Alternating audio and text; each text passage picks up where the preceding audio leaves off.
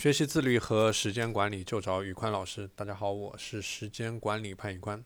今天我来和大家聊一下如何去控制嗯自己玩手机。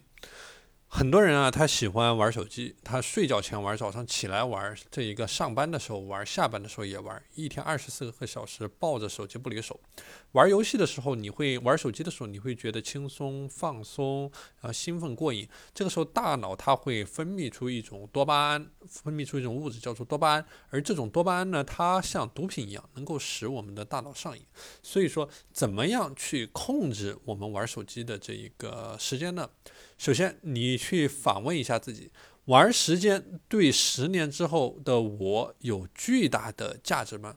你去灵魂拷问一下自己：玩手机对你是不是有巨大的价值？如果没有，那可能就是让接下来的半个小时让你爽一点。这时候你再去反问自己：如果说我去学习、去工作，对十年后的我有巨大的价值吗？我想肯定是有的，它可以让十年之后的你更加爽一点。这第一个点，灵魂的拷问。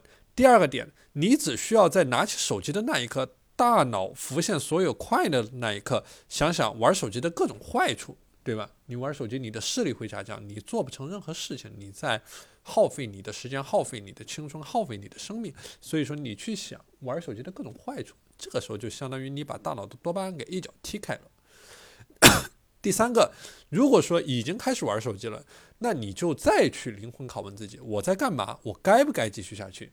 然后对这个这个问题进行一个深度的思考。如果说我相信你很快能得出正确的答案。如果说你已经得出了正确的答案，那你的你就直接去采纳你的答案，就直接去做。